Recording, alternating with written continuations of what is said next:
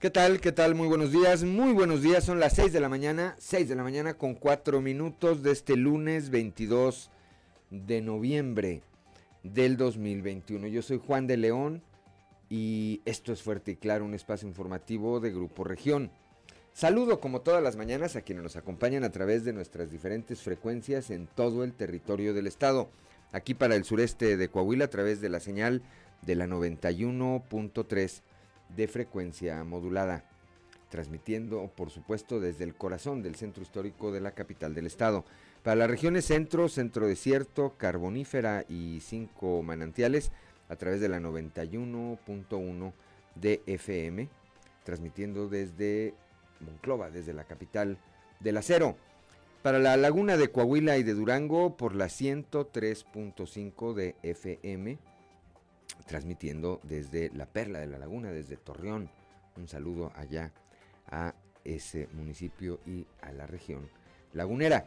Para el eh, norte de Coahuila y el sur de Texas por la 97.9 de FM, transmitiendo desde el municipio de Piedras Negras. Y para Acuña, Jiménez y del Río Texas por la 91.5 de FM, transmitiendo desde Ciudad Acuña. Un saludo, por supuesto, también a quienes nos distinguen con el favor de su atención a través de las redes sociales por las diferentes páginas de Facebook de Grupo Región.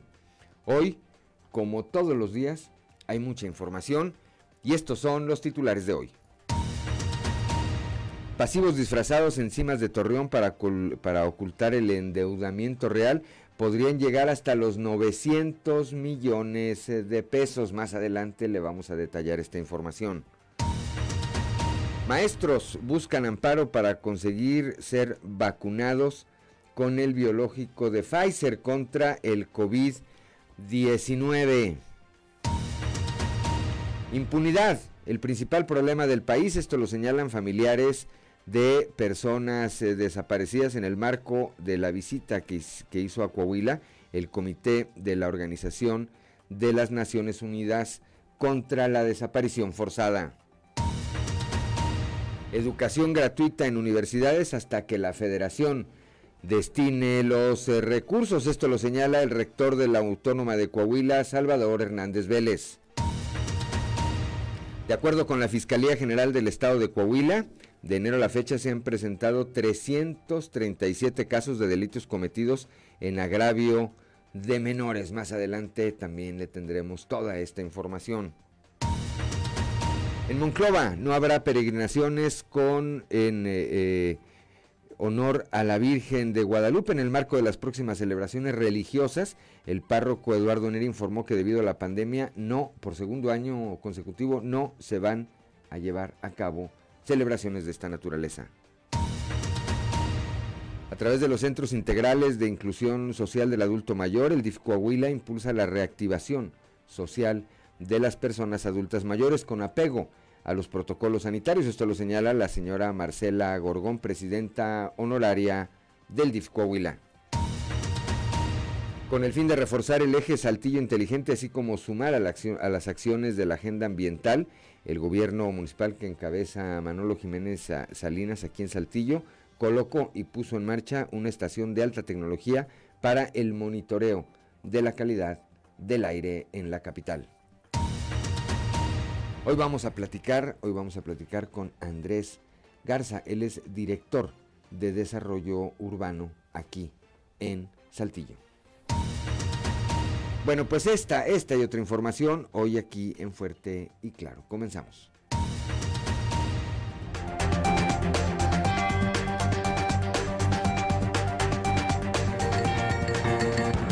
Esto es Fuerte y Claro transmitiendo para todo Coahuila. Fuerte y claro, las noticias como son, con Claudio Linda Morán y Juan de León.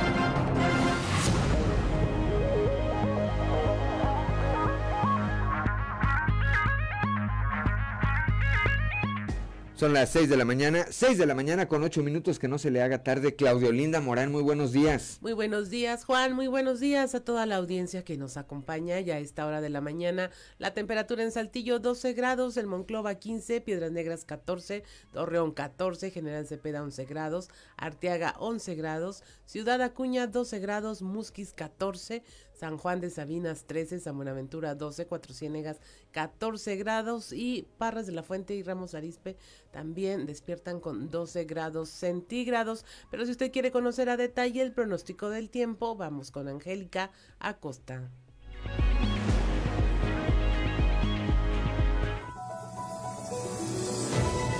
El pronóstico del tiempo con Angélica Acosta.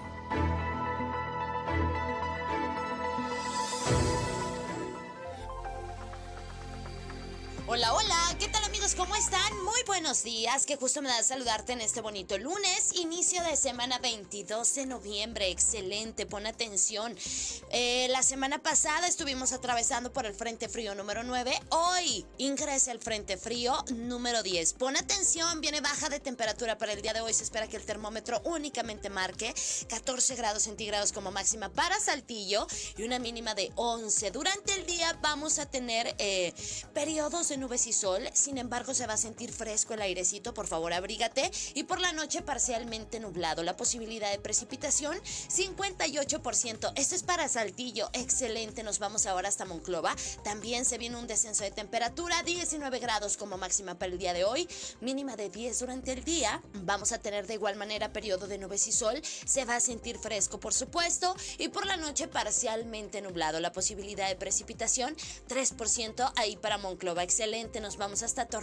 23 grados como máxima se espera que marque el termómetro en este bonito lunes. Mínima de 10. Durante el día parcialmente soleado. Eh, se va a sentir fresco, por supuesto. Y por la noche parcialmente nublado. La posibilidad de precipitación 6% ahí para Torreón. Perfecto. Ahora Piedras Negras también se marca el descenso de temperatura. Máxima de 22 grados. Mínima de 9 durante el día. Vamos a tener periodo de nubes y sol. Se va a sentir fresco, por supuesto. Y por la noche un cielo principal principalmente claro. Frío por la noche, cuídate por favor. 2% la posibilidad de precipitación ahí para Piedras Negras. Nos vamos hasta Ciudad Acuña, también se marca el descenso de temperatura máxima de 22 grados, mínima de 8 durante el día, principalmente soleado. Sin embargo, se va a sentir fresco, ¿ok? Por la noche principalmente claro y frío por la noche. 2% la posibilidad de precipitación ahí para Ciudad Acuña. Amigos, amigas, tienen compromiso en la Sultana del Norte va por trabajo, bueno, pues eh, ponga mucha atención, ¿ok? Ahí para Monterrey también se marca el descenso de temperatura, únicamente una máxima de 18 grados centígrados, mínima de 11 durante el día. Vamos a tener periodo de nubes y sol, eh, se va a sentir fresco, por supuesto, y por la noche un cielo parcialmente nublado. Atención Monterrey, atención amigos, ustedes que van hacia Monterrey, es elevada la posibilidad de precipitación 65%, ¿ok? Puede ser que tengamos lluvia ahí en Monterrey, entonces hay que irse con muchísimo cuidado, ¿sale? ¿Vale? Ahí están los detalles del clima, amigos, frente frío número 10 haciéndose presente en estos momentos. Abríguese y recuerde, el uso de cubrebocas sigue siendo obligatorio. Buenos días, feliz lunes. El pronóstico del tiempo con Angélica Acosta.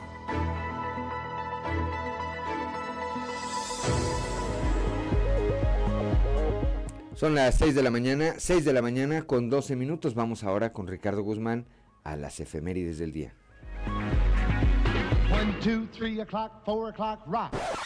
¿Quiere conocer qué ocurrió un día como hoy? Estas son las efemérides con Ricardo Guzmán. Un día como hoy, pero de 1901, murió el compositor mexicano Genaro Codina, autor de La Marcha de Zacatecas. También, el 22 de noviembre pero de 1963, murió asesinado en la ciudad de Dallas, Texas, el presidente de Estados Unidos, John F. Kennedy. Y un día como hoy, pero del 2014, una paleontóloga del Museo del Desierto de Saltillo encontró huesos articulados de una especie adulta y de una juvenil, presumiblemente una cría, de dinosaurios de los que no había antecedentes en México. Se trata de la pierna derecha, garras y parte de la cadera de un saltillo Mimus rapidus, omnívoro terópodo que vivió en las playas de lo que era Saltillo hace más de 72 millones de años. A un lado del ejemplar adulto estaba la pierna izquierda y garras de un ejemplar bebé.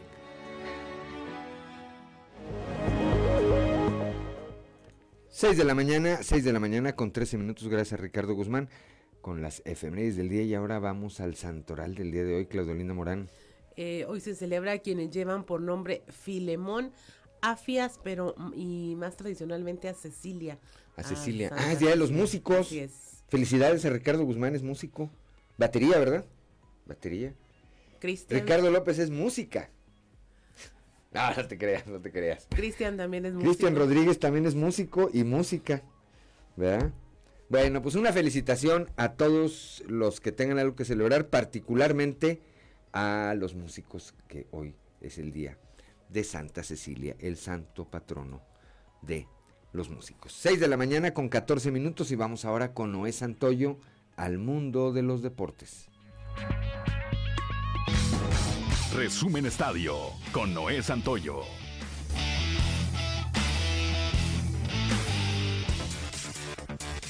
Ya sin el actual campeón del fútbol mexicano, la máquina de Cruz Azul, que no podrá defender la corona, quedaron definidos los ocho invitados a la liguilla de la apertura 2021. El día de hoy se han dados a conocer los días y horarios oficiales para los partidos de la fase final de la Liga MX. El clásico capitalino es el duelo más destacado entre América y Pumas. La otra llave será Atlas enfrentando a los Rayados, León a Puebla y Tigres a Santos Laguna. De igual manera, el día de ayer quedó definida la liguilla de la Liga MX Femenil. Tigres se enfrentó a Raya Tijuana, Atlas a Santos y Chivas a las Águilas del América. El mexicano Checo Pérez tuvo un gran accionar dentro del Gran Premio de Qatar, pues luego de largar en la posición 11 estuvo rozando el tercer lugar del podio, hecho que no se pudo consolidar debido a una posible mala estrategia de Red Bull. Con la carrera en un punto de alta tensión y con la mira en mantenerse dentro del podio, Checo Pérez hizo uso de los mejores movimientos para adelantar a sus rivales, donde Esteban Ocon y Landon Norris le dieron gran batalla, pero él pudo rebasarlos. Por la vuelta 42 Red Bull le dijo por medio del radio a Checo Pérez que debía entrar a los pits, decisión que el mexicano cuestionó ya que consideró que sus neumáticos tenían buena vida para concluir el Gran Premio de Qatar, pero lo hicieron entrar. Verstappen también lo hizo casi a la par. Este movimiento hizo que Checo Pérez cayera hasta el séptimo lugar donde tenía que remontar 15 segundos de diferencia para alcanzar a Fernando Alonso. En actividad de la NFL, Justin Herbert lanzó un pase de touchdown de 53 yardas a Mike Williams con 2.17 en el reloj y los cargadores de Los Ángeles se aferraron a un triunfo por 41 a 37 sobre los Steelers de Pittsburgh la noche de este domingo. Otros resultados de esta semana 11, los vaqueros cayeron ante los jefes de Kansas City 19 a 9. Los bengalíes derrotaron a los malosos 32 a 13 y los 49 de San Francisco le dieron una paliza a los jaguares 30 a 10. Los Santos cayeron ante las Águilas 40 a 29 y los Delfines derrotaron 24 a 17 a los Jets, mientras que los empacadores fueron derrotados por los Vikingos 34 a 31. Algodoneros de Unión Laguna resuelve juego de volteretas con ataques en la séptima, octava y novena para ganar 11 carreras a 6 a Zaraperos de Saltillo en duelo dominical en el Estadio Francisco y Madero dentro de la Liga Invernal Mexicana. En otro encuentro los aceleros de Monclova vencieron también este domingo 10 carreras a 3 a los Sultanes de Monterrey para asegurar su pase a la serie de campeonato de la zona norte, en duelo celebrado en el horno más grande de México, de Monclova. Resumen Estadio con Noé Santoyo.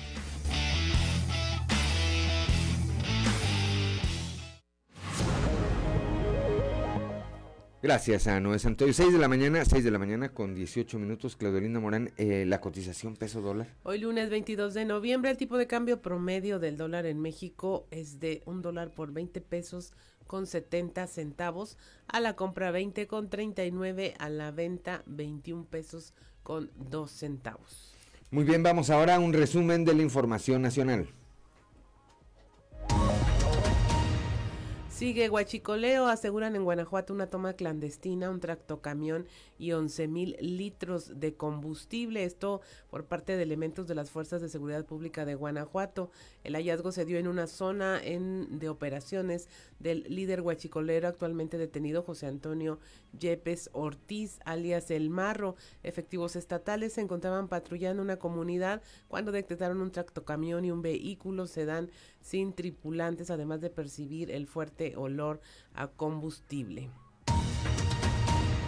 Dan diputados 121 mil millones de pesos extras a programas prioritarios del presidente para este 2022. Para el ejercicio presupuestal del próximo año, el presidente Andrés Manuel López Obrador dispondrá de más de 121 mil millones de pesos más para financiar sus programas sociales llamados prioritarios con respecto al 2021.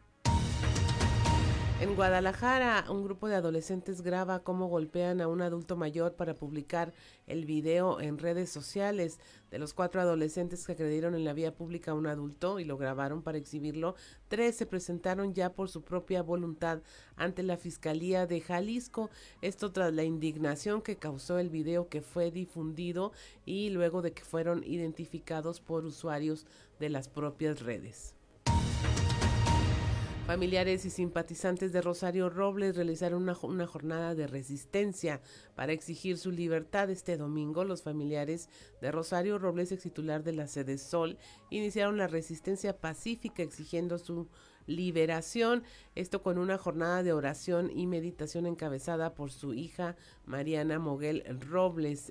Y a través de una cuenta de Twitter difundieron un video de la propia Rosario Robles desde el penal de Santa Marta.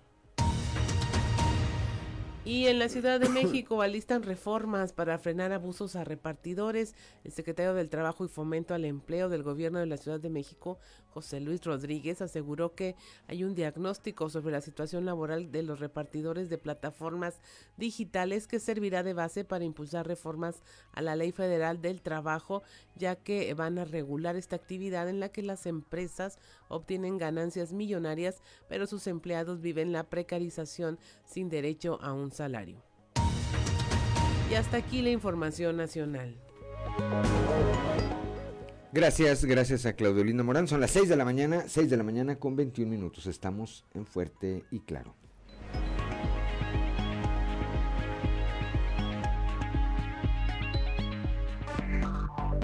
Enseguida regresamos con Fuerte y Claro. Seguimos en Fuerte y Claro.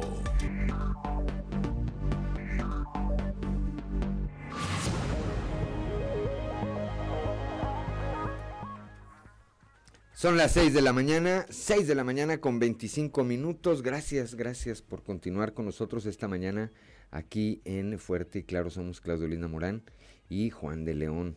Y estamos como todas las mañanas, transmitiendo para todo el territorio del estado de Coahuila a través de nuestras diferentes frecuencias. Aquí en el sureste del estado a través de la 91.3 de frecuencia modulada para las regiones centro, centro desierto, carbonífera y cinco manantiales por la 91.1 de FM.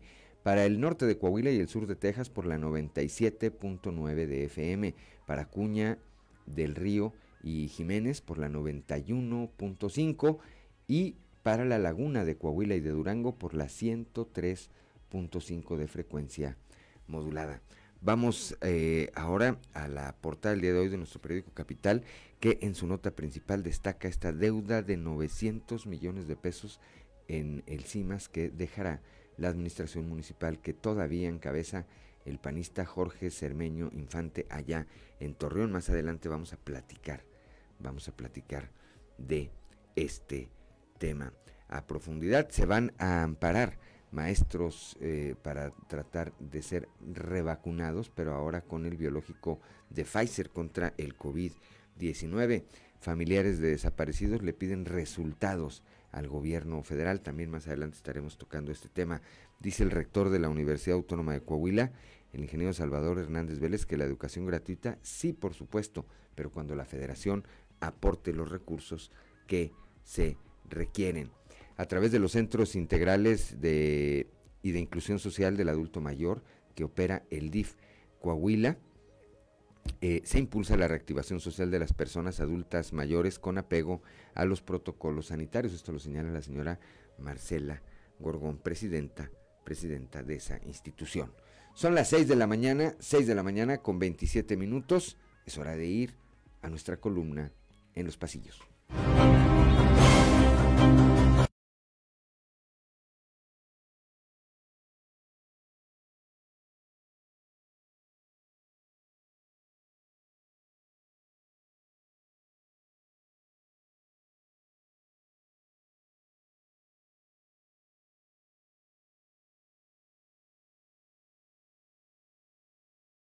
Esto es lo que se debe, pero realmente esta tarjeta está atada a un enorme lastre que es la deuda real y que asciende a 900 millones de pesos realmente.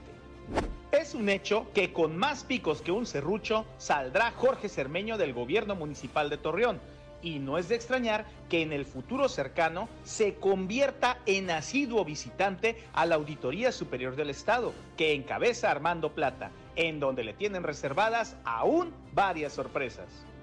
Sobre quien crecen las apuestas de verla convertida en candidata, pero ahora al gobierno del estado, es sobre la diputada, alcaldesa electa y empresaria Tania Flores.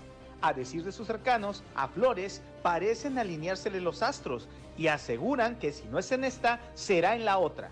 Habrá que ver qué piensa ella al respecto. Apenas iniciando el año, aseguran, se vendrán los cambios en el gabinete estatal y de entrada ya hay quienes hacen movimientos de calentamiento en espera de que el gobernador Miguel Riquelme les eche el ojo. Como un hecho, se da ya la salida de Francisco Saracho de Inclusión y Desarrollo Social, aunque hay otras áreas como la Consejería Jurídica que dejará Carlos Estrada, entre otras áreas. Un éxito, aseguran, fue el Festival Revolucionario en Monclova, en donde el alcalde de Saltillo, Manolo Jiménez, se reunió con miembros de la sociedad civil, así como de la clase política de esa región. Al evento acudieron, ahora sí, prácticamente todos los tricolores y personajes afines a ellos, entre los que destacaron Fernando de la Fuente y Nino Gil. Y no faltó quien preguntara por el alcalde Alfredo Paredes, ¿por qué sería? Son las 6 de la mañana, 6 de la mañana con 29 minutos. Vamos rápidamente a un panorama informativo por el estado. Comenzamos aquí en la región sureste con mi compañero Raúl Rocha. Dice el rector de la Universidad Autónoma de Coahuila que sí, educación gratuita, por supuesto, en las universidades públicas, pero cuando la federación destine los recursos. Raúl, muy buenos días. ¿Qué tal compañeros? Buenos días. Esta es la información para el día de hoy aunque ya se aprobó una ley para que la educación universitaria sea gratuita al 100%, su entrada en vigor no se hará hasta que el gobierno federal destine los recursos para ello, dijo el rector de la Universidad Autónoma de Coahuila, Salvador Hernández Vélez. Agregó que esa ley se dictaminó hace medio año, pero no se podrá poner en marcha hasta que no se asignen recursos para ese propósito de gratuidad que en la actualidad la UAC cumple al 95%. Nosotros nos están exigiendo la Secretaría de Educación Pública Federal un crecimiento de 4% en la matrícula. Este, y para cumplir el 4% de la matrícula, pues implica también que den más recursos y no hay. La otra, la, Cámara de Diputados decidió hace, hace tiempo, unos seis meses, este, o ya dictaminó, perdón, la Ley General de Educación Superior Universitaria una nueva ley. Esa ley que dice, entre otras cosas, dice, plantea muchas cuestiones, pero dice que, que la gratuidad de la educación debe darse en la educación superior al 100%. Hoy se da como al 95% de la gratuidad de la educación, pero falta un 5%. Pero también dice que para hacerlo debe poner recursos el Estado. Sin embargo, en el presupuesto federal ya acordado por la Cámara de Diputados no, hay una partida para la gratuidad de la educación. ¿Qué quiere decir eso? Pues para que las cuotas de inscripción que todo el mundo tenemos en todas las instituciones de educación superior ya no las tengamos. Entonces ya dijeron que se aplaza hasta en tanto no haya recursos. Entonces, lo que acordaron en el papel, pues no se traduce en recursos. Esta es la información para el día de hoy. Buen día. Gracias a nuestro compañero Raúl Rocha cuando son las 6 de la mañana con 31 minutos, Claudia Olinda Morán. Bueno, y aquí en la región sureste, nuestro compañero Christopher Vanegas eh, tiene unos datos interesantes sobre los delitos cometidos contra menores de edad en lo que va del año. Son 337 y estos delitos incluyen, bueno, eh, violación en menores y mayores de 15 años, acoso y abuso sexual. Aquí los detalles de la información.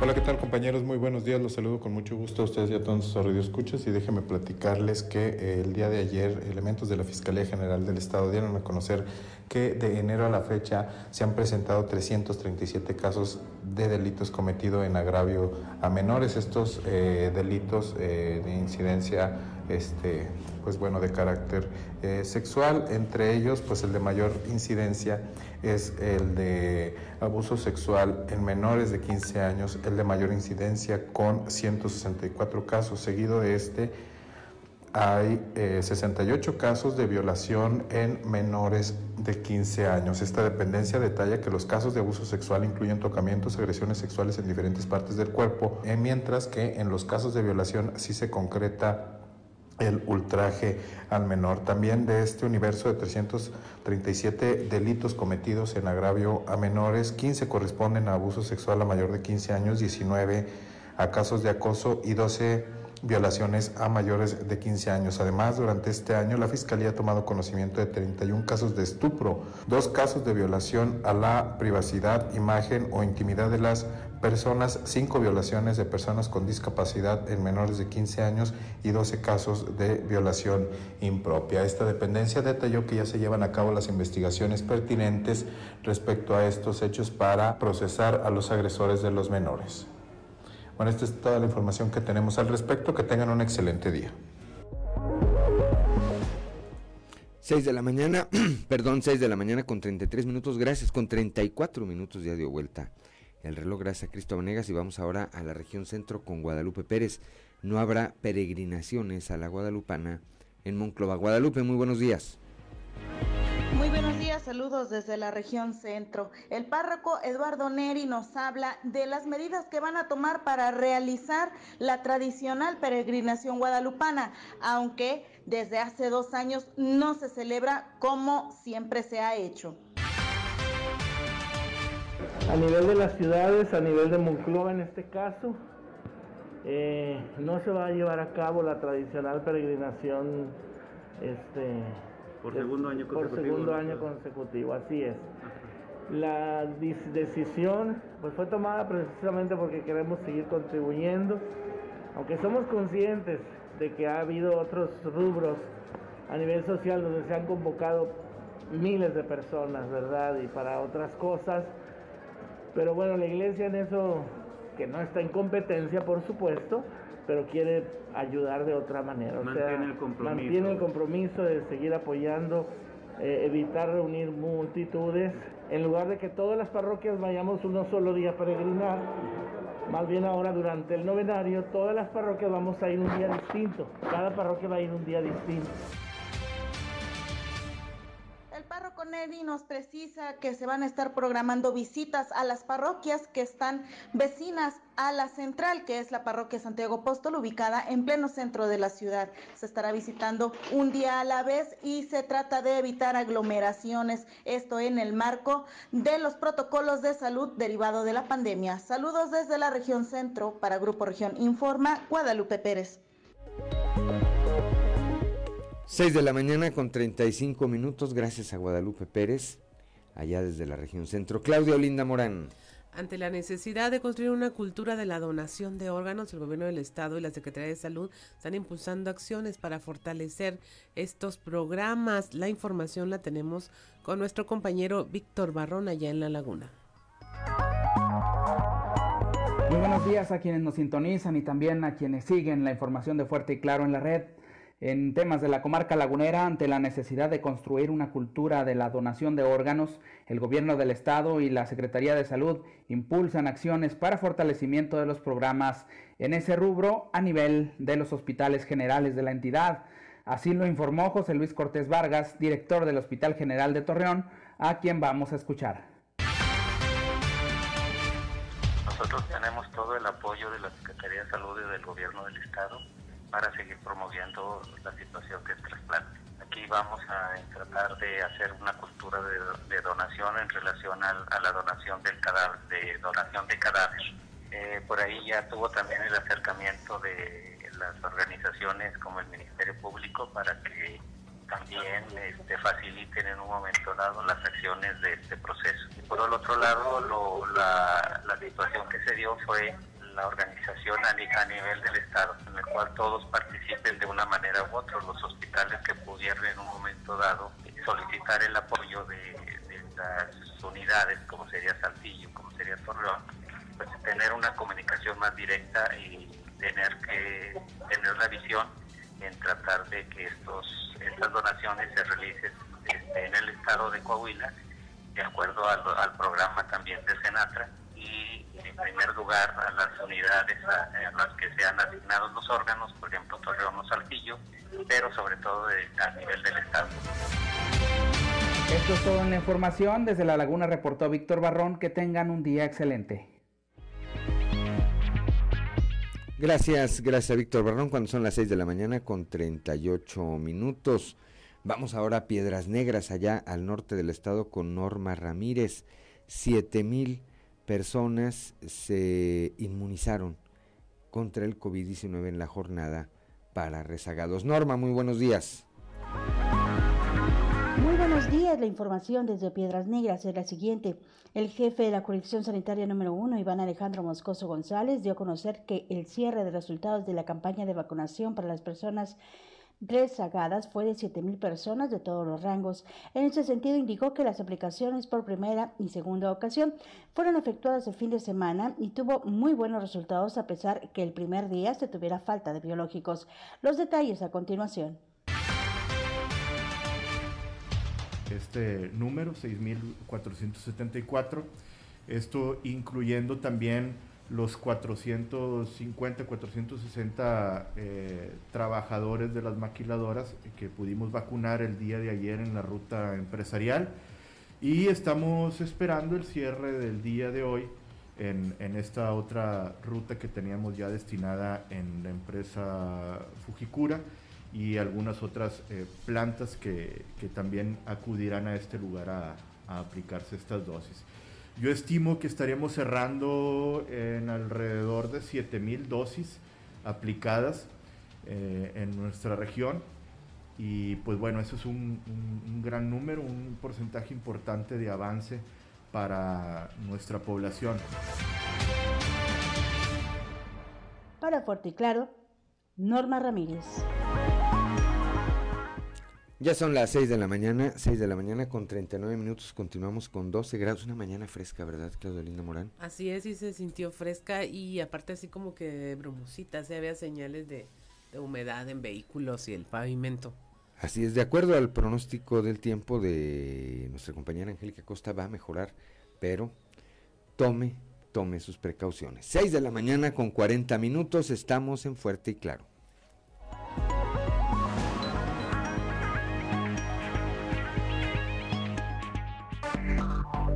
Enseguida regresamos con Fuerte y Claro.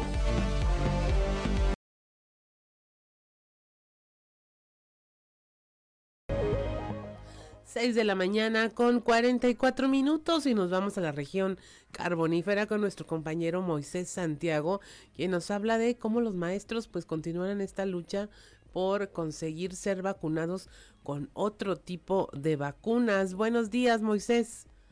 Hola, ¿qué tal Claudia y Juan? Muy buenos días. Es un placer saludarles desde la región carbonífera y a todos nuestros amigos que nos escuchan en todas nuestras frecuencias. Pues sí, efectivamente, como ya lo comentaba, los maestros siguen buscando precisamente la forma de vacunarse y ahora lo hacen a través de un amparo para tratar de obtener una vacuna diferente a la cantina contra el COVID-19.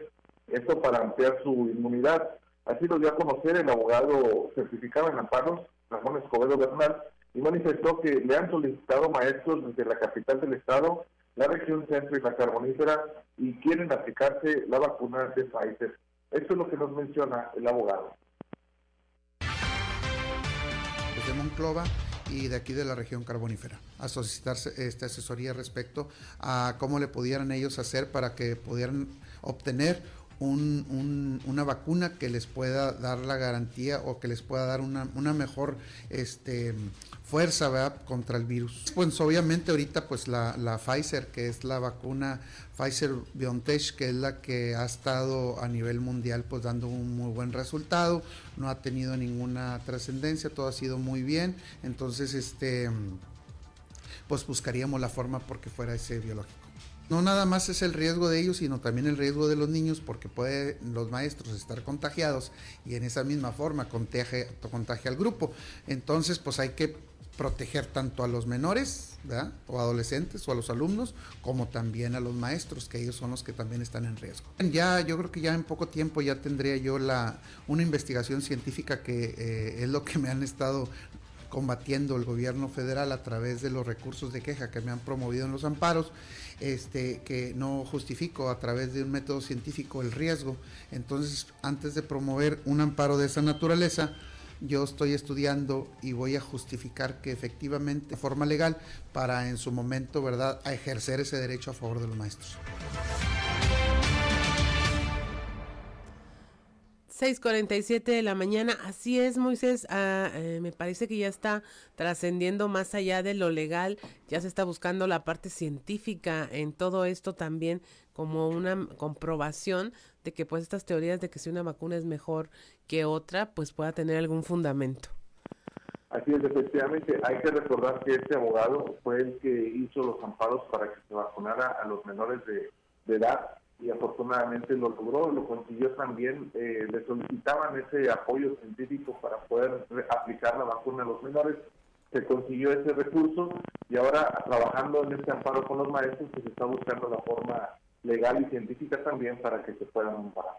Así es, Moisés, pues después de todo lo que se está abogando aquí es por un derecho a la salud eh, en, que es pues que sea igual para todos, ¿no? Y el, igual también tiene que ver con los insumos médicos que se estén utilizando para atender a la población. Así es, es, normal que los maestros sientan ese temor por el riesgo que representa el estar frente a alumnos. Incluso hay que recordar que los niños de edad de educación básica no están vacunados aún y el riesgo existe en el hecho de que tanto ellos como los maestros pueden ser portadores del virus y de alguna forma pues contagiar. Pues esperemos que donde no entra la razón, luego entra lo legal, pero finalmente es la ciencia quien viene al rescate para decidir. Muchas gracias, Moisés, que tengas una excelente jornada. Gracias, Claudia, igualmente para ustedes, un excelente inicio de semana. 6 de la mañana con 48 minutos y mira, ahorita eh, regresamos aquí a la región sureste con un tema eh, muy importante, es el tema de la impunidad que según familiares de los desaparecidos y de las organizaciones que se dedican a combatir la desaparición forzada, eh, es el principal problema en el país. Aquí estuvo de visita personas por parte del Comité de la Organización de las Naciones Unidas contra la Desaparición Forzada y familias de personas desaparecidas emitieron un comunicado al respecto. Nuestra compañera Leslie Delgado nos va a hablar de este tema que en Coahuila, pues eh, gracias a la política pública de la administración del gobernador Miguel Riquelme, pues ha tomado mucha eh, relevancia y las voces pues empezaron a ser escuchadas con este tema de la desaparición forzada. Buenos días, Leslie. Hola, ¿qué tal? Muy buen día, Claudia. Te saludo con gusto a nuestro escuchas y que nos sigue a través de redes sociales. Efectivamente, pues eh, el Comité de la Organización de las Naciones Unidas contra la Desaparición Forzada está realizando esta visita a nuestro país donde se contempla que estén pues en alrededor de dos semanas y eh, pues, durante este fin de semana precisamente estuvieron aquí, están más bien todavía aquí en Coahuila y pues bueno, en este sentido las eh, familiares de personas desaparecidas emitieron un comunicado eh, firmado por diferentes organizaciones, entre ellas pues Fuerzas Unidas por nuestros desaparecidos en Coahuila y México, eh, Grupo Vida buscando desaparecidos en México, etcétera. Y pues bueno, en este sentido ellos exigen que pues un cese a la impunidad que ellos han padecido pues durante más de 10 años y sobre todo con este gobierno federal en donde ha sido más visible la falta, la falta de apoyos. Ellos también pues exigen resultados tangibles y políticas públicas que garanticen la búsqueda de personas desaparecidas y que todo y sobre todo que no haya simulación porque ellos también pues han denunciado en reiteradas ocasiones que este gobierno federal pues no ha dado o no los ha apoyado eh, de la manera que ellos han esperado. Y eh, brevemente voy a leer eh, textualmente una de estas exigencias y dice exigimos que se lleve al Estado mexicano ante la Asamblea General de Naciones Unidas por graves violaciones a los derechos humanos y se impulse un mecanismo internacional contra la impunidad en México con facultades para investigar y desarrollar estrategias de búsqueda en vida. Y pues bueno, también cabe señalar que eh, la Suprema Corte de Justicia de la Nación indicó que estas observaciones que está recabando la ONU pues deberán ser acatadas obligatoriamente eh, tanto por las fiscalías como por el gobierno federal precisamente porque eh, pues esta visita ya había sido muy postergada desde el 2015 habían querido venir eh, pues este comité sin embargo no se había podido dar y en este caso pues en todos los estados que, han estado visitando pues han encontrado estos hallazgos de falta de apoyo y sobre todo los familiares pues han denunciado en reiteradas ocasiones pues este tipo de situaciones y sobre todo la impunidad que pues que prevalece, claro.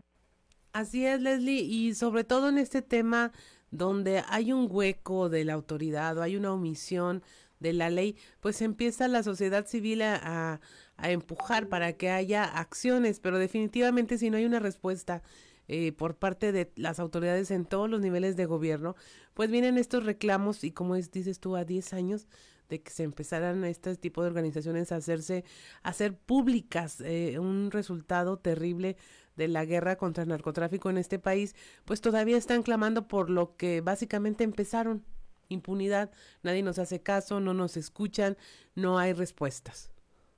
Efectivamente, y como bien lo mencionas, más de 10 años en los que los colectivos comenzaron eh, de una manera organizada a, integrarse y que ellos mismos son los que han impulsado las políticas públicas eh, tanto en los tres niveles de gobierno y que gracias a ello pues han creado eh, diferentes organismos también como el Centro de Identificación Humana que fue una propuesta que presentaron. En fin eh, pues bueno esperemos que la organización de las Naciones Unidas pues recabe toda esta información que, que ellos han estado pues demandando y sobre todo que por fin pues se haga justicia con respecto a sus familiares. Así es, Leli, tú has seguido muy de cerca este tema de la desaparición forzada y la lucha de las familias con diferentes manifestaciones, el árbol de la vida, todas esas eh, situaciones que visibilizan este problema que a tu parecer, a tu ver o en tu experiencia con este tema, eh, sigue siendo un tema sensible para la sociedad. ¿Hay respuesta de los ciudadanos? Eh, lamentablemente, eh, vemos una eh, situación muy difícil con la ciudadanía. Si bien es cierto que las familias, como bien lo mencionas, han tratado de visibilizar a través de estos signos, incluso la diócesis de Saltillo eh, ha tratado también de, apoyar a, las familias de desaparecidos. Sin embargo, la sociedad ya está un poquito pues alejada o no muestra empatía sobre todo con estas familias. Yo creo que nunca vamos a saber lo que porque es un, tema muy difícil o no lo vamos a entender porque no hemos vivido lo que ellos han padecido y yo creo que como sociedad sí tenemos que ponernos a pensar o sobre todo apoyar desde nuestra trinchera con lo que podamos eh, a estos familiares porque ellos eh, pues han hecho luchas muy muy, eh, muy inalcanzables han hecho múltiples manifestaciones y pues sí, es, difícil, es un tema que la sociedad eh, pues eh, ha dejado un poquito de lado, pues sin embargo esperemos que con esto se visibilice mejor y se creen ya las políticas públicas en los tres niveles de gobierno, pues para que se les den respuesta. Así es, Leslie, pues muchas gracias por tu eh, conversación de esta mañana, te agradecemos la información y que tengas una excelente jornada. Igualmente, excelente día para todos. 6 de la mañana con 55 minutos, estamos en Fuerte y Claro, regresamos.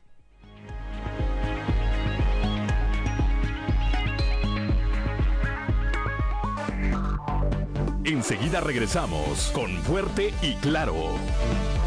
Seguimos en Fuerte y Claro.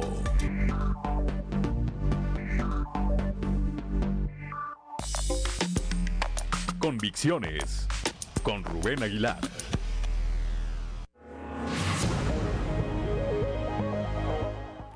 Son las 7 de la mañana, 7 de la mañana en punto. Continuamos aquí en Fuerte y Claro y como todos los lunes, bueno, el anterior lunes no pudimos platicar con él, dado que fue día festivo, eh, pero como todos los lunes ya está en la línea telefónica nuestro amigo Rubén Aguilar Valenzuela. Antes de ir con él le mandamos un saludo a Elías y a, Elías y a Eric que ya van a la escuela, aquí nos están, nos están reportando.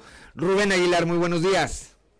Muy buenos días, Juan. Buen día quien nos escucha. Bueno, mi comentario de hoy es sobre las eh, declaraciones del general secretario eh, el pasado 20 de noviembre en la ceremonia de festejo del 20 de noviembre.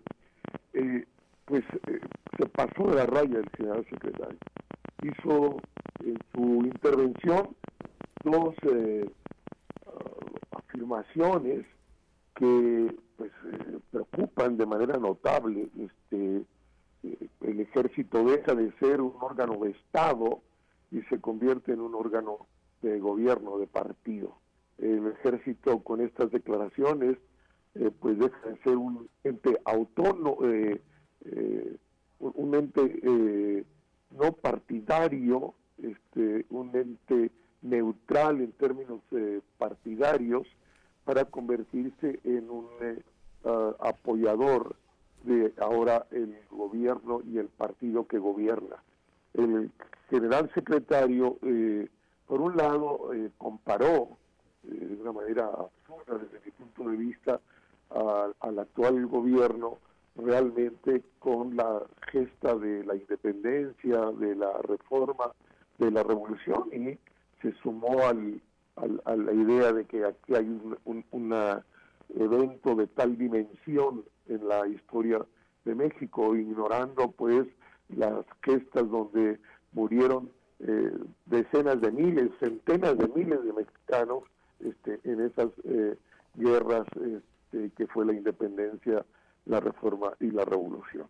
Y otro elemento y mucho más grave que esto es cuando pide a los mexicanos que se sumen al proyecto de este gobierno, al proyecto del presidente López Obrador de Morena, a, rompiendo pues la neutralidad eh, que había mantenido el ejército y que debe de mantener como órgano de Estado y que probablemente desde el año que se instaura eh, la presidencia de un civil con Miguel Alemán y que pues deja de haber eh, generales en, la presidencia de la República, eh, pues en este proceso de militarización del país que ha impulsado desde el primer día de su gobierno el presidente, pues ahora vivimos un salto adelante muy, muy grave, donde el ejército, en voz de su uh, comandante, el general eh, Crescencio Sandoval, pues a, a, se manifiesta de manera abierta,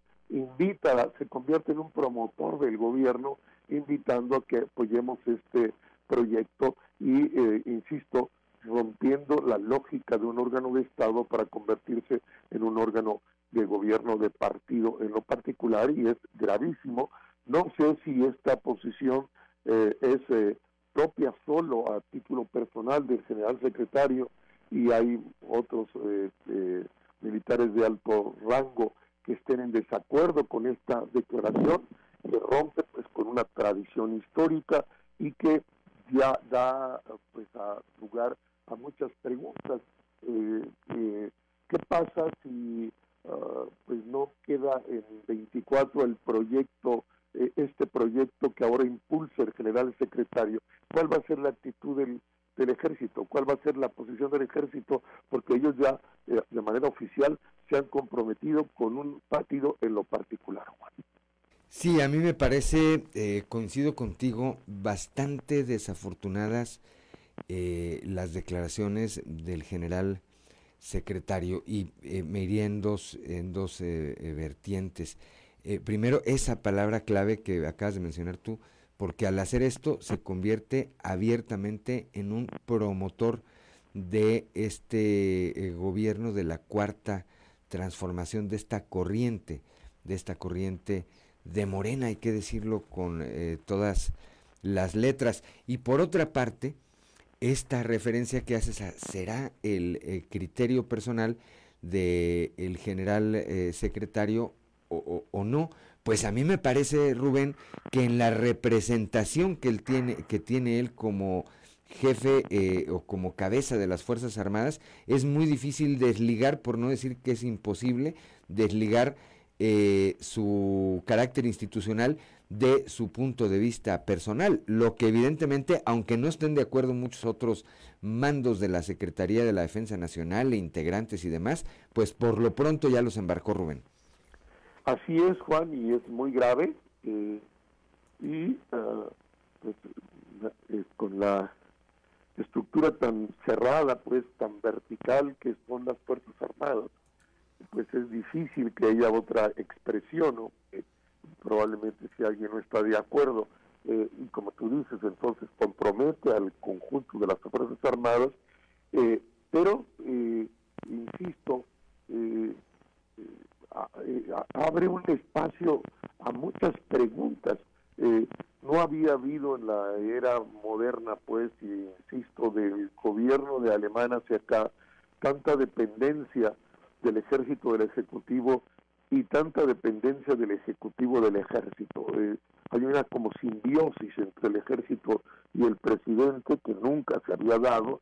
Había habido un proceso de civilización, de que los civiles eh, tomasen todos los puestos en la administración pública por obvias razones y que el ejército pues se eh, concentrara en las responsabilidades que la señala la constitución.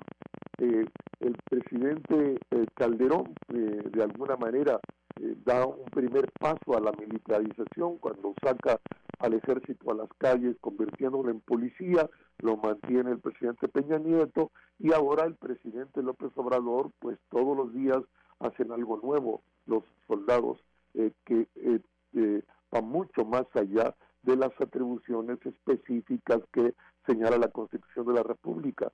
Y ah, ahora con esta declaración del general secretario, pues insisto, el ejército pierde de cara a la nación su carácter neutral, se convierte pues en no un órgano de Estado que no tiene eh, ah, eh, pues preferencias electorales porque está por encima de esa contienda para garantizar eh, la neutralidad para cualquiera que sea el gobierno que llegue. Pero esto lo ha roto el general secretario este 20 de noviembre al, al convertirse en promotor, porque lo dijo así claramente, hay que apoyar a este gobierno y eso quiere decir apoyar al presidente, quiere decir apoyar a Morena y volvería, que es mi gran, mi gran, gran preocupación, independiente de la declaración, bueno, ¿qué pasará en 24? ¿El ejército entonces apoyará de manera abierta a Morena porque ahora está sumado a este proyecto? Eh, ¿Qué pasará si no gana Morena en 24? ¿Cuál será la actitud del ejército? Este tipo de preguntas se abren a partir de esta declaración. Totalmente, totalmente. Eh, yo coincido, coincido contigo, Rubén, y será eh, pues bastante interesante ver qué reacciones hay de otros sectores de la sociedad ante estas declaraciones del general secretario, porque sí hace pensar y entonces eso abre abre el espacio a muchas otras preguntas. Dirás, bueno, esa será, será esa la retribución a que hoy el ejército esté convertido en constructor, a que tengan hoy muchísimas eh, prebendas, a que muchos eh, eh, miembros activos o jubilados de la Secretaría de la Defensa estén en cargos administrativos de áreas que nada tienen que ver con la Secretaría de la Defensa, como el ISTE, por ejemplo, por citar eh, uno, de tantos, Rubén. Y eh, creo que cerramos con esta gran pregunta. ¿Qué va a pasar en el 24? Si no es, si por alguna razón no funcionan. Y yo me iría incluso antes, ¿eh? Hay elecciones en seis estados el próximo año y en dos estados en dos años más, en donde la suerte electoral de Morena evidentemente, evidentemente que podría cambiar. vamos a tener que estar muy atentos al papel que juegue el ejército, la Guardia Nacional en estos eh, procesos electorales, Rubén. Así será, Juan, y pues es lamentable.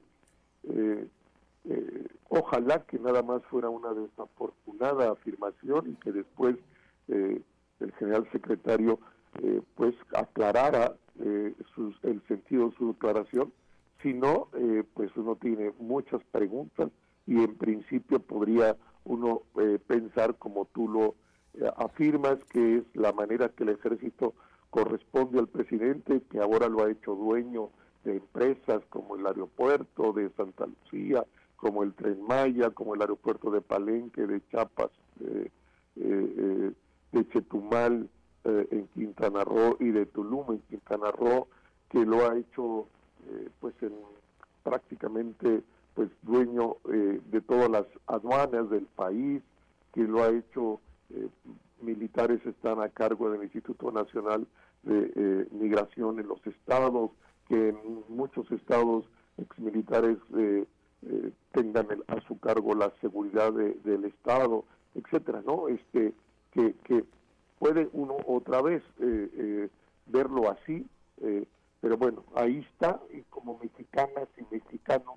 tenemos eh, eh, pues que estar vigilante de que eh, conquistas históricas pues vengan para atrás, estamos retrocediendo a lo mejor 80, 90 años de todo este proceso de desmilitarización de la estructura política del país y un presidente que aceleradamente pone al país en los años 40, no en el siglo XXI, Terrible y riesgoso. Pues vamos a estar atentos, Rubén, y como siempre, un placer, un placer platicar contigo. Te deseo que tengas un excelente lunes y una excelente semana.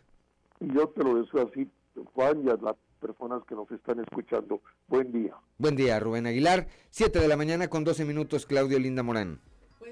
Continuamos eh, con la información aquí en Fuerte y Claro y en unos momentos más vamos a platicar eh, de una de estas cosas que nos llaman mucho la atención aquí en Grupo Región, que pues es la historia de vida de personas como usted, como yo, ciudadanos comunes que de repente eh, algún asunto en la vida nos ponen en situaciones que no nos esperábamos, pero que de manera obligada y de manera muy, muy positiva se enfrentan y entonces traen como resultados historias que vale la pena compartirles aquí con usted.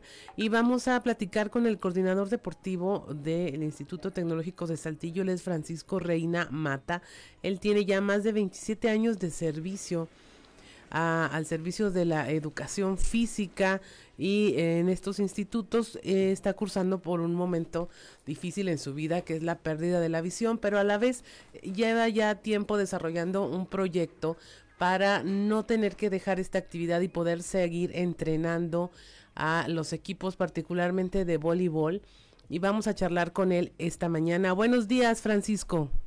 Muy buenos días, ¿qué tal? ¿Cómo están? Eh, muy bien, aquí encantados de escucharte y de que nos platiques de que este lo que estás desarrollando tú.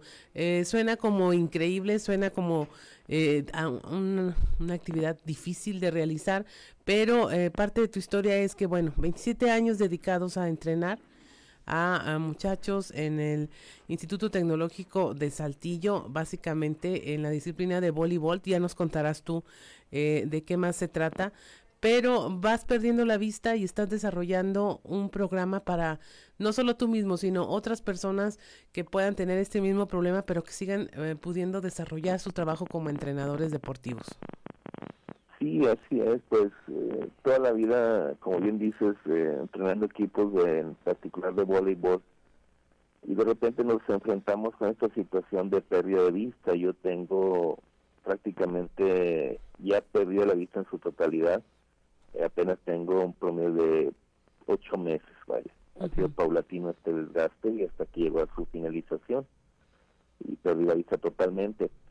Pero bueno, esto no nos dio no nos quitó la, la necesidad y la, más bien nos dio necesidad y nos, no nos quitó la inquietud de pues seguir aportando, vaya, en esto que tanto nos gusta el medio del deporte.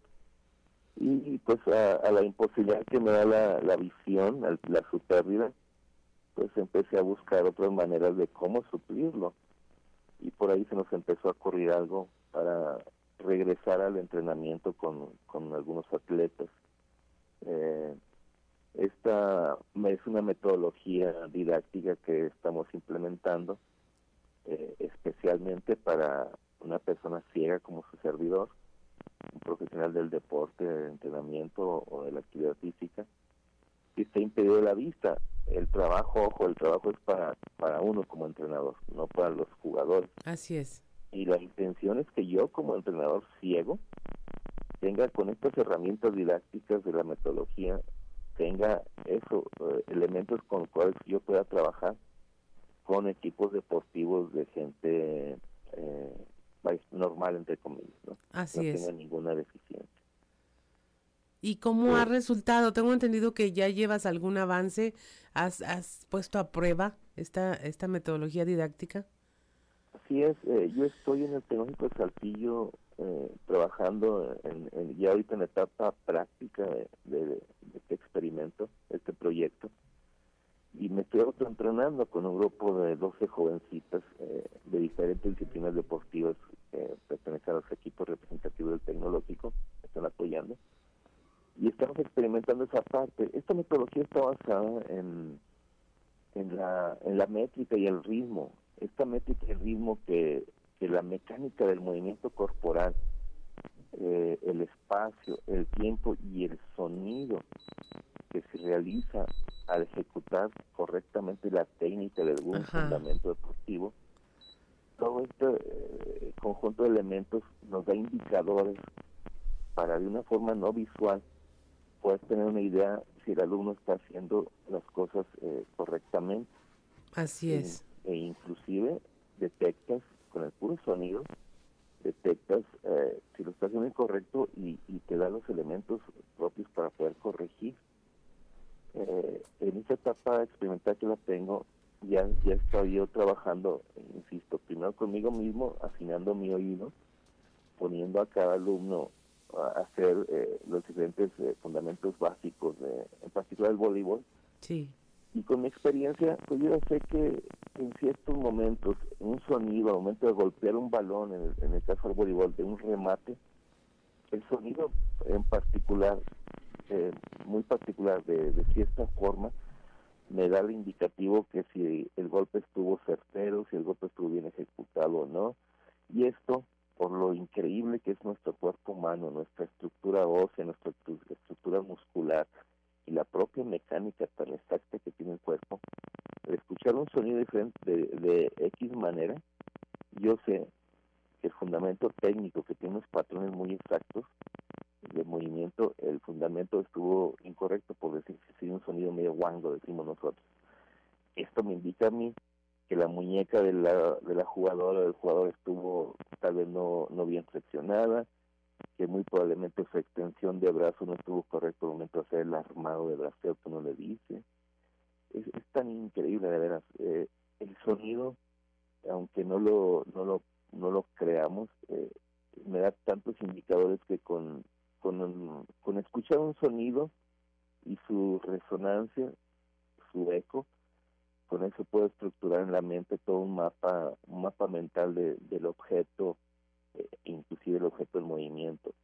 Eh, y obvio, con la experiencia que uno tiene de los entrenamientos, pues tiene la imagen total del jugador ejecutando ese fundamento, imaginando a través del sonido esos detalles que me dan a mí el indicador para poder corregir o para poder afinar eh, eh, la técnica que está utilizando la persona. Básicamente de eso se trata. Sí, Francisco, ¿qué respuesta has encontrado en, en este caso en las, en las chavas, en las estudiantes que estás entrenando? ¿Se sorprenden? ¿Les parece increíble? ¿Están ahí por voluntad o, o más a fuerza que con ganas? ¿Qué respuesta has encontrado con ellas? Yo yo siento y lo veo porque lo sigo viendo. Sí, este, claro. Siento que son respuestas eh, muy espontáneas y están ahí conmigo por, por un gusto de cooperar. Primero porque pues se les vendió la idea precisamente en el sentido de que va a ser una experiencia de vida para ellos, Sí. independientemente de lo que puedan eh, aprender del deporte en particular que practican. Pero ha sido una respuesta, repito, muy espontánea y de gusto, porque se les, se les ha hecho increíble. Eh, Ellos han estado descubriendo que es real y, y, y real en el sentido de que lo comprueban día con día que estamos en cancha por los por el hecho de que al yo estar practicando con ellas y con ellos eh, de repente descubro a través del sonido una situación errónea o correcta Las cachas, Yo- las cachas. exactamente y, y, y, y aquí no Así es. pero cómo si no viste bueno es que yo escuché que tu balón pegó así escuché que tu movimiento de pies hiciste tarde inclusive las expresiones del ay mm, mm, ese tipo de expresiones a mí me dan un indicador para saber que las cosas están correctas o no Así es. Francisco, se nos va el tiempo volando, eh, pero vas a ver que no será la última vez que platiquemos. Nos encantará ver en acción este entrenamiento a tu equipo y te agradecemos mucho que hayas conversado con nosotros esta mañana y estaremos al pendiente de los resultados de esta tarea que te has impuesto. Muchísimas gracias por su atención y los espero con gusto en cancha Claro que sí, muchas gracias. Son las 7 de la mañana con 21 minutos. Estamos en Fuerte y Claro. Regresamos.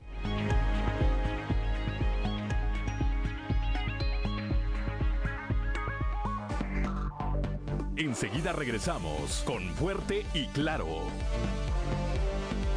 Ya son las 7 de la mañana, 7 de la mañana con 25 minutos, continuamos y como todos los días, allá desde la capital del acero, nuestro compañero y amigo periodista Antonio Zamora. Antonio Zamora, muy buenos días.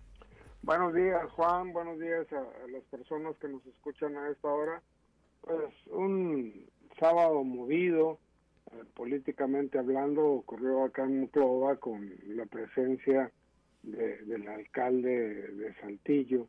Oye, ¿cómo le fue a Manolo allá en, en la capital del acero? Nada más faltó Alfredo Paredes, dicen.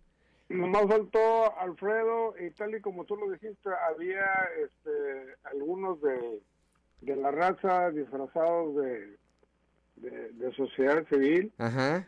pero pero sí hubo alrededor de 450 personas aproximadamente ahí en el country club, pero sobre todo Juan, eh, eh, los cocineros, Eh, los de primer nivel, como por ejemplo, eh, ah bueno, eh, Manolo Jiménez llegó acompañado de, de su tesorero, con Toño Gutiérrez, Ajá. también con Fernando Simón Gutiérrez Pérez y Luis Gursa Haidar. Quien siempre acompañaba era, eh, este, ¿cómo se llama? Este, el que es bueno para las ondas electorales, este, ya se me olvidó el nombre, ahorita se me, debe, se me debe venir a la mente. Pero mira, los, por ejemplo, los hermanos eh, Pablo y Javier González, pues este, yo no sabía que cocinaran y, y les salieron buenos los, los lechones que, que prepararon. Fernando de la Fuente y Melchor Sánchez, pues hicieron reta con sus maneras de, de preparar paella. Oye, entonces, Fernando, Fernando de la Fuente, Toño, Fernando de la Fuente ya anda en el PRI otra vez. Siempre han dado, dicen. ¿En serio? Ha salido. Ah, muy bien. Nino Gil también, ¿verdad?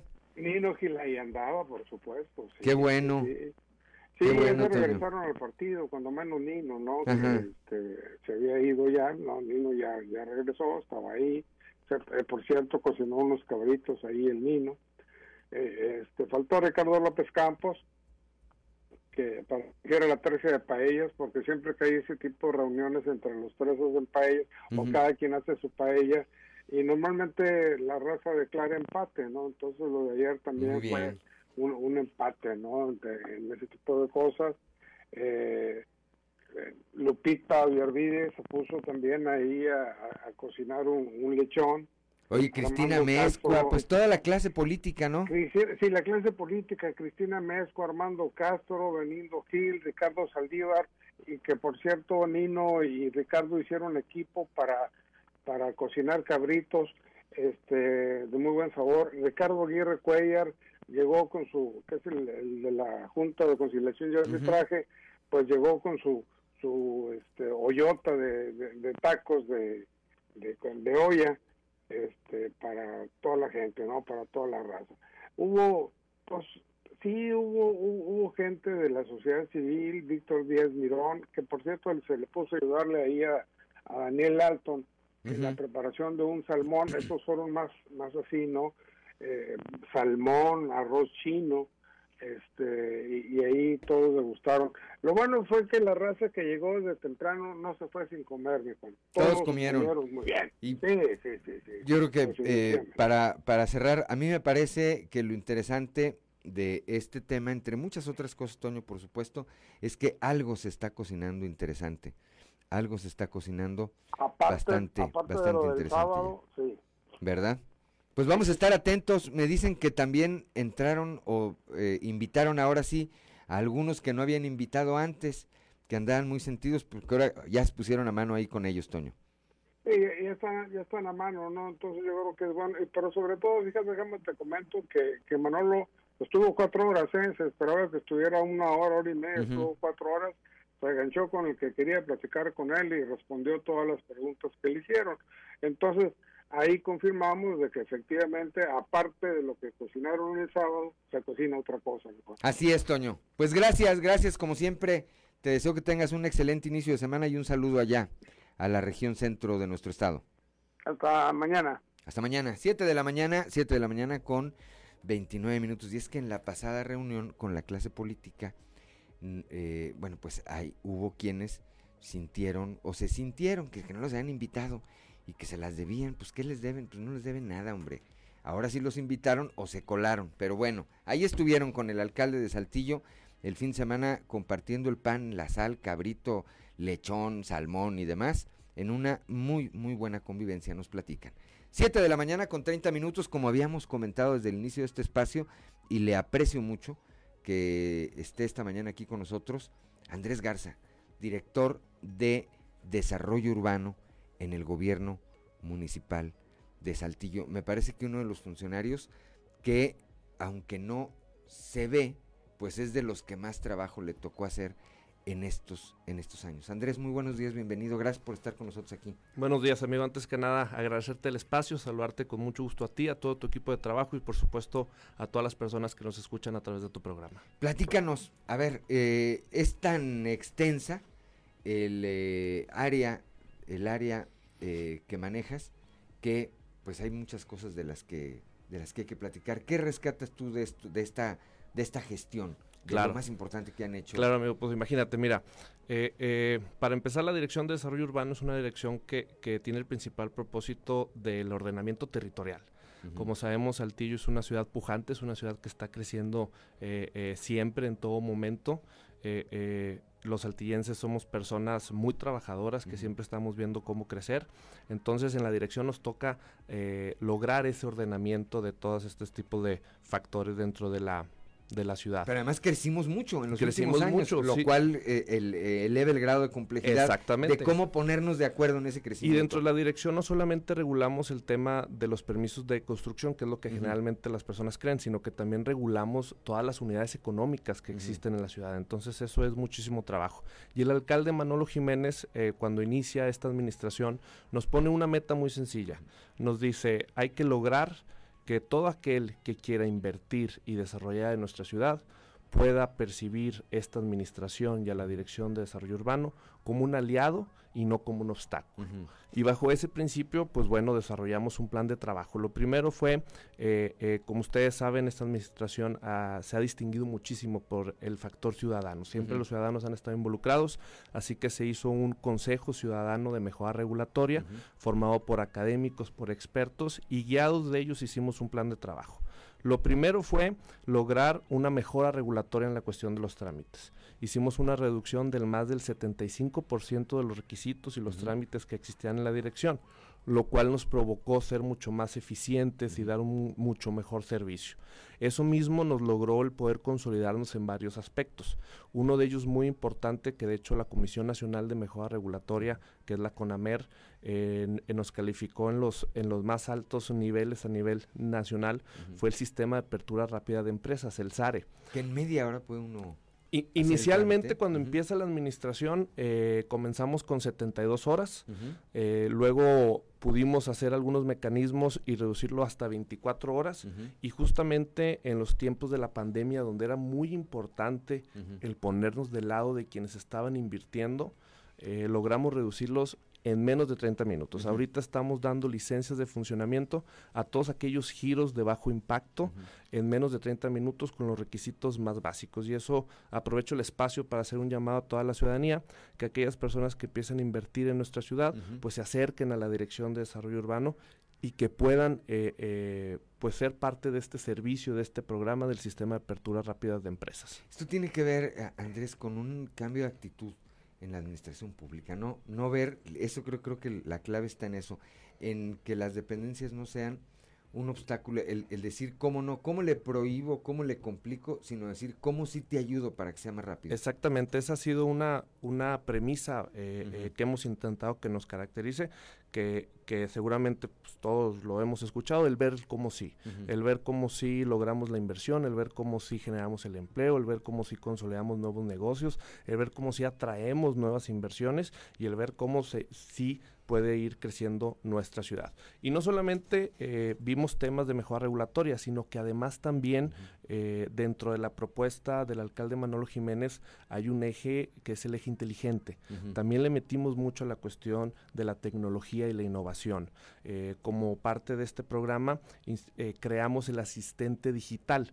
Ahorita eh, cualquier ciudadano que quiera información respecto a la dirección, respecto a los trámites, respecto a los requisitos, se meten en Facebook, le pueden poner el asistente digital desarrollo urbano y por medio de un simulador tecnológico pueden tener una conversación en la cual pueden ellos obtener todos los requisitos para todos los trámites. Esa es una herramienta muy importante de contacto con la ciudadanía que no existía.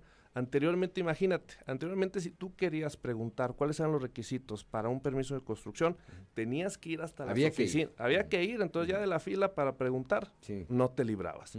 Y ahorita en este momento con el celular y con esta aplicación que todos tenemos en nuestros celulares, que es el Facebook, podemos obtener esa información. Y esa parte entra dentro de la cuestión de la implementación de nuevas tecnologías. Modernizaron el catastro también. Mira, se modernizó el catastro que depende directamente de la tesorería, pero se diseñó un programa porque existía eh, un sentir por parte de la ciudadanía en la cual nos manifestaban que no había una comunión o un acuerdo, una intercomunicación gubernamental entre desarrollo urbano y catastro. Anteriormente, cuando el desarrollo urbano expedía o, eh, algún permiso, tenías que ir a catastro para poder hacer la elevación de las claves catastrales. Sin embargo, eh, existía dos, carta- dos cartografías eh, distintas de la ciudad, una por parte de desarrollo urbano y una por parte de catastro. Eso provocaba que al momento de revisar esos permisos o esa documentación, pues hubiera observaciones de manera distinta. Y eso provocaba que el ciudadano tendría que corregir esos documentos y andar vuelta y vuelta y como pelotita rebote y rebote. Siendo, eh, eh, repito, con esta idea de, de- de que la ciudadanía nos pueda percibir como aliados y no como obstáculos, se decidió crear la unidad de geomática. Esta unidad de geomática tiene el propósito de unir estos criterios y poder crear de una forma tecnológica una nueva cartografía digital de la ciudad.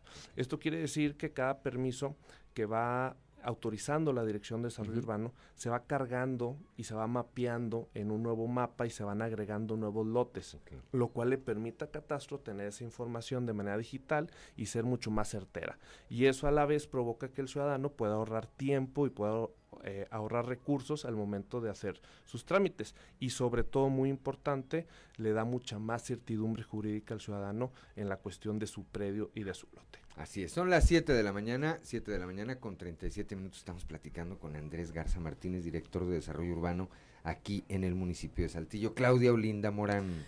Muy buenos días. Eh, licenciado Andrés Garza, una parte muy importante son los trámites para la que continúe la, la llegada de empresas, para facilitar, pero otra parte y vital en desarrollo urbano es el cómo se norma el crecimiento de la ciudad y la convivencia urbana, este, los vecinos, el desarrollo de vialidades. Tengo entendido que el tema de los peatones es un asunto que en esta administración estuvo eh, pegando duro por la muerte de varias personas atropelladas y que llamó mucho la atención de la autoridad sobre el qué se podría hacer para mejorar las vialidades en la mancha urbana de Saltillo. ¿Qué nos puede platicar acerca de esto? ¿Qué se logró? ¿Qué se queda en camino? ¿Y qué se pretende hacer al cierre de la administración? Claro, la movilidad siempre es un factor sumamente importante en el tema urbanístico. Eh, eh, para mí en lo personal creo que es un tema de, lo, de, los más principales y torales dentro de la cuestión de desarrollo urbano y sobre todo porque tiene efectos muy directos en la ciudadanía. La verdad es que el tema de desarrollo urbano es un tema sumamente amplio, a veces no nos imaginamos los efectos tan importantes que puede tener el tomar una decisión al momento de hacer una vialidad, de cómo hacerla, de cómo desarrollarla, de qué aparatos viales implementar para que pueda ser mucho más funcional y justamente como usted lo menciona, el no provocar esto. Y dentro de la Dirección de Desarrollo Urbano hicimos algo muy importante, eh, que era algo que necesitaba la, la, pues la ciudad, que es una actualización del plan director. Hay que entender que el plan director es un instrumento el cual le permite a la dirección el tomar las decisiones y este plan director, eh, digamos, es una proyección a futuro de la ciudad. Eh, eh, cuando iniciamos la administración estábamos trabajando con un plan director del 2014.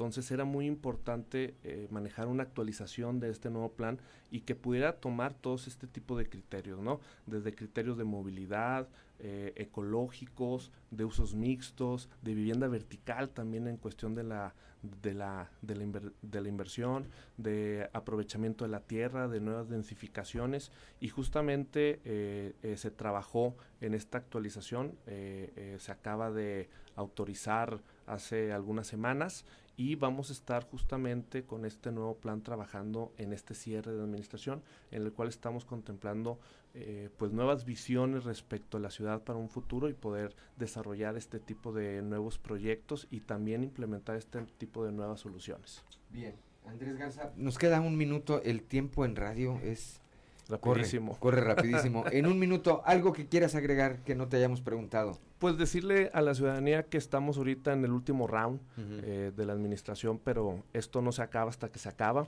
eh, que tenemos la instrucción del alcalde de trabajar todos los días como si fuera el primer día, que vamos a cerrar con toda esta administración, que cualquier duda que tengan o cualquier cosa que quieran hacer en Saltillo tengan la confianza de acercarse a la Dirección de Desarrollo Urbano, que ahí vamos a estar para servirles. Bien, pues le apreciamos, le apreciamos de nueva cuenta a Andrés Garza Martínez su presencia aquí esta mañana para platicarnos sobre lo que se ha hecho en eh, la materia a su cargo en estos últimos años. Gracias Andrés. No lo, no lo pierda de vista, ahí se los dejo como un tip. Siete de la mañana con 41 minutos, estamos en Fuerte y Claro.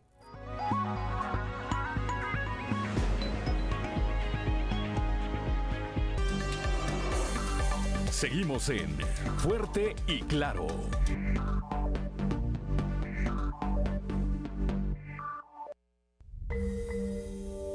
Amigas y amigos, soy Álvaro Moreira, diputado local. Durante la madrugada del pasado domingo se aprobó por mayoría de Morena y sus aliados el presupuesto de egresos para la Federación 2022. Tras 45 horas de discusión distribuidas en cuatro días, los legisladores de Morena no le movieron ni siquiera una coma al dictamen presentado por la Comisión de Presupuesto y Cuenta Pública de la Cámara de Diputados, rechazando así, sin estudio alguno, las 1.994 reservas y cambios propuestos por los diputados de oposición. Como era de esperarse, este resultado no es favorable para Coahuila. Y es que las cosas hay que decirlas como son. De nueva cuenta, por cuarto año consecutivo, Morena deja en total abandono y a su suerte a los coahuilenses, dejando fuera una veintena de proyectos de alta prioridad en rubros tan importantes como la salud, la educación, el medio ambiente y el desarrollo económico. En esos términos, la federación no aportará recursos para impulsar los pueblos mágicos, para el fortalecimiento de la seguridad de los municipios, el desarrollo regional o metropolitano, ni apoyos al campo, para la construcción o conservación de carreteras, caminos o puentes, ni tampoco para la construcción de centros de justicia. Lo anterior se agrava al considerar que en lo que va de la Administración Federal se han eliminado casi 90 programas que apoyaban directa o indirectamente a las personas a través de bienes o servicios, como lo era el Seguro Popular, Prospera, el Fondo Nacional de Emprendedores, las estancias infantiles, los comedores comunitarios, el programa 3x1 para migrantes, entre muchos otros. Esta situación nos afecta a todos,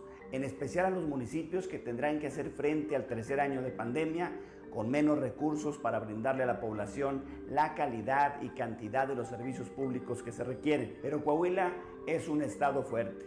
El gobernador Miguel Ángel Riquelme no ha perdido ni un solo día previendo una reingeniería financiera que permitirá sacar adelante el desarrollo de la entidad y seguir apoyando a los sectores sociales más importantes, nuestras mujeres, niñas y niños, los jóvenes que buscan oportunidades educativas y laborales, la gente del campo, los empresarios y comerciantes que han invertido con fe en el Estado, así como para mantener a Coahuila con altos niveles de paz y seguridad. Me despido de ustedes, amigas y amigos, reiterando mi compromiso de que seguiré alzando la voz para que se generen mecanismos que permitan la llegada de más apoyos para nuestra gente.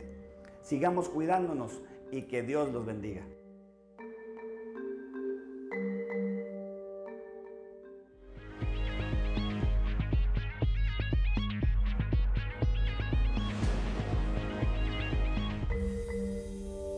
Soy Pedro Fuentes, bienvenidos a la otra versión. El tema de hoy es Aeropuerto de Saltillo. Citaré algunas declaraciones que hace días se hicieron por parte de Jaime Guerra Pérez, secretario de Economía. El aeropuerto de Saltillo se llama Aeropuerto de Monterrey. Los saltillenses no usan el plan de Guadalupe. Esas declaraciones llamaron mucho la atención y voy a seguir mencionándolas. Agrega y trata de justificar el secretario que a una hora de Saltillo tienes vuelos internacionales y frecuencias a la Ciudad de México. Aquí en Saltillo nunca vamos a tener eso, según él. ¿Qué ganamos con tener un vuelo? La solución no es privatizarlo, ya que eso no va a hacer que lleguen más vuelos aquí. Agrega que si el vuelo no lleva más del 50% de ocupación, no es negocio. Es posible que tenga razón. Además agrega que se ha intentado dos veces arrancar vuelos y no se venden los espacios y que están en pláticas con dos empresas que son TAR y Aeromar y que seguirán insistiendo. Son declaraciones muy atrevidas porque el secretario no reconoce que el aeropuerto local tiene un tremendo rezago en equipamiento, en los equipos de comunicación, de radiocomunicación y de radioayuda aérea, y que esto incide negativamente en la seguridad de los aviones y obviamente de los pasajeros. El secretario seguramente no sabe de que tienen equipos análogos, casi casi equipos de bulbos, Ningún equipo digital tienen en el aeropuerto, en la torre del aeropuerto. Nunca han invertido en eso. La mala condición de la pista, la cancelación de una de las pistas auxiliares y de apoyo, debido a que hace tiempo construyeron un taller en medio de las pistas. Único lugar en el mundo que han hecho eso. La inversión y mantenimiento del aeropuerto tradicionalmente ha sido para obras de relumbrón, de mejora visual, de adornos, de fuentes de agua y de patitos no en el apoyo técnico de la operación técnica de los vuelos. Y además de que se cuenta con el combustible más caro de todo México y las cancelaciones en su mayoría son por condiciones climáticas y por la inseguridad. Esto hace que se, se haga un círculo vicioso. Al pasaje no le interesaba porque con mucha frecuencia había cancelaciones, sobre todo en invierno.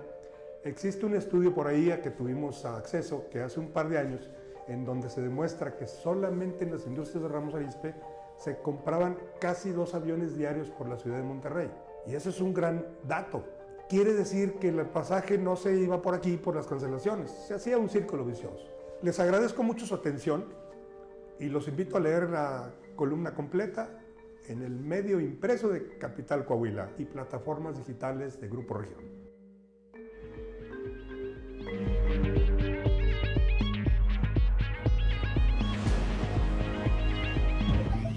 Algo que vale la pena leer con Alberto Bortman. Excelente jornada, estimado amigo Juan de León y amigo Radio Escuchas. Mil gracias por su sintonía. Esta semana en algo que vale la pena leer, vamos a platicar de José Saramago. Y es que fíjese que este 16 de noviembre que acaba de pasar, se cumplieron 99 años del natalicio del premio Nobel y uno de los escritores poeta novelista dramaturgo y periodista portugués más trascendente de los últimos tiempos, José Saramago, cuya obra significó una reinvención sustancial en el arte de escribir.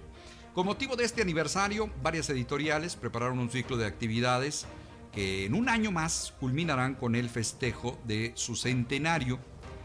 Eh, entre las eh, actividades hay por supuesto una reedición importante de sus obras y de ahí, bueno, pues las recomendaciones de esta semana en algo que vale la pena leer. Por ejemplo, tenemos Ensayo sobre la ceguera, publicada en 1995, que es probablemente la obra de mayor divulgación del autor lusitano, cuyo argumento se centra en el egoísmo y en el sentido de supervivencia a causa de una ceguera en toda la población, el pánico generalizado, la ansiedad por la falta de recursos y el triunfo de los personajes que rebasan la moralidad son algunos de los tópicos que hacen de esta novela un reflejo de las acciones que se experimentan en tiempos de crisis. Más allá de la polémica que generó el Evangelio según Jesucristo, tras su publicación en 1991, pues no existe duda de que se ha convertido en una obra insignia de Saramago que en un estilo satírico enmarca otra forma de entender a los personajes icónicos del relato bíblico y las moralejas acerca del destino y la pesada carga que puede significar la culpa. La penúltima de las obras de Saramago publicadas, El viaje del elefante, de 2008, es la narración de la travesía por Europa de un particular paquidermo asiático llamado Salomón, que durante el siglo XVI recorrió el continente al ser presentado como un obsequio especial entre monarcas.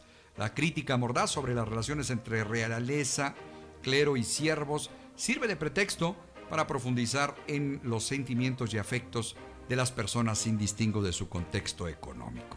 Finalmente, otra recomendación más, publicada en 2005, Las intermitencias de la muerte, nos permite reflexionar sobre el qué sucedería en el hipotético caso donde nadie pudiera morir. Tras el aparente triunfo de la humanidad sobre la muerte, se generan una serie de problemas que van desde la explosión demográfica hasta las dudas existenciales por la falta de fundamentos religiosos. Todas lecturas por demás recomendables. Amigos lectores, gracias por su atención. Hay que leer a Saramago y nos escuchamos la próxima ocasión cuando de nueva cuenta tengamos lista la recomendación de algo que vale la pena leer. Excelente semana les desea su amigo Alberto Borman y recuerden que en estos tiempos de monopolio digital y tecnológico, leer un libro es hacer revolución. Algo que vale la pena leer con Alberto Bortman.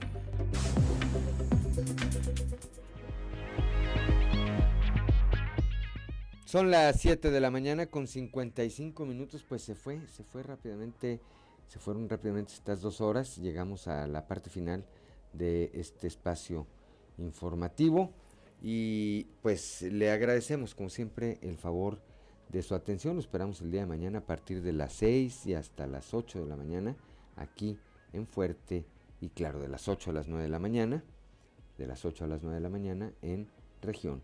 Informa por lo pronto. Le apreciamos, eh, insisto, el favor de su atención aquí en Fuerte y Claro, un espacio informativo de Grupo Región bajo la dirección general de David Aguillón Rosales. Yo soy Juan de León y le deseo que tenga usted el mejor de los días.